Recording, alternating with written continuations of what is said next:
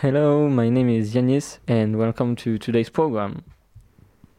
We have three guests here to talk about uh, gender inequality and how to get rid of it.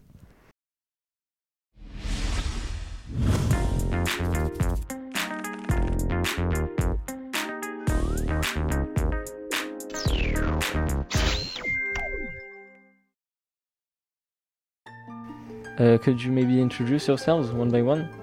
Hey, my name's Martin. I'm 19. Hey, I'm Arthur and I'm 18. Hello, I'm Alexander. I'm 18 years old and thanks for having us over. Well, to start things off, uh, I have a question for you, Alexander. Can you tell us about why fighting for gender equality is a thing and why it, why it is important?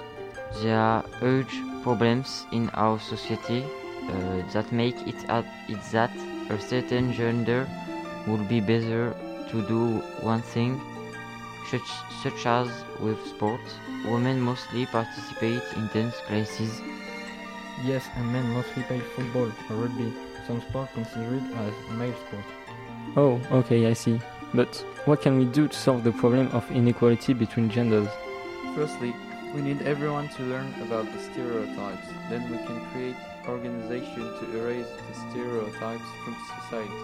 Oh, so that's interesting. Would you know how to get rid of these? We can make government change their ideas about um, over the stereotypes and make them uh, realize they are bad. Oh, okay, I got it. And uh, Arthur, I have to ask, where did you get your inspiration for all this? Emma Watson really helped to understand the situation was important. Could you tell us a bit about her? Uh, well, firstly, she's an actress, but also a feminist. She found the HeForShe to make men help too. So men's participation is, is important, right? Of course it is. Men can make changes too to help stop these stereotypes. I see. Uh, men need to make changes too. So that's very clear. Alexander, can you maybe tell us more things people could do to change? People should make salaries the same for men and women.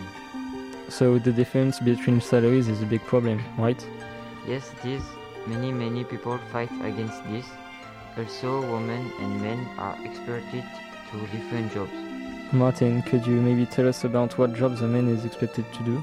A man is expected to be uh, an a pilot, or to have menial jobs. And Arthur, what are women's jobs expected to be? They are expected to be nurse teacher. They are mostly job of taking care of people, just like people expect women to take care of their children. Could you tell us about uh, what else Emma Watson did? She's a spokesperson, which means she passes on information to the public. So she's where some information comes from. Got it. So for our audience out there, you can make a change either if you're a man or a woman, you can make the difference. Thank you all for listening to us today and thank you to all three of you for coming over. I'll see you next time. Have a nice day. Bye.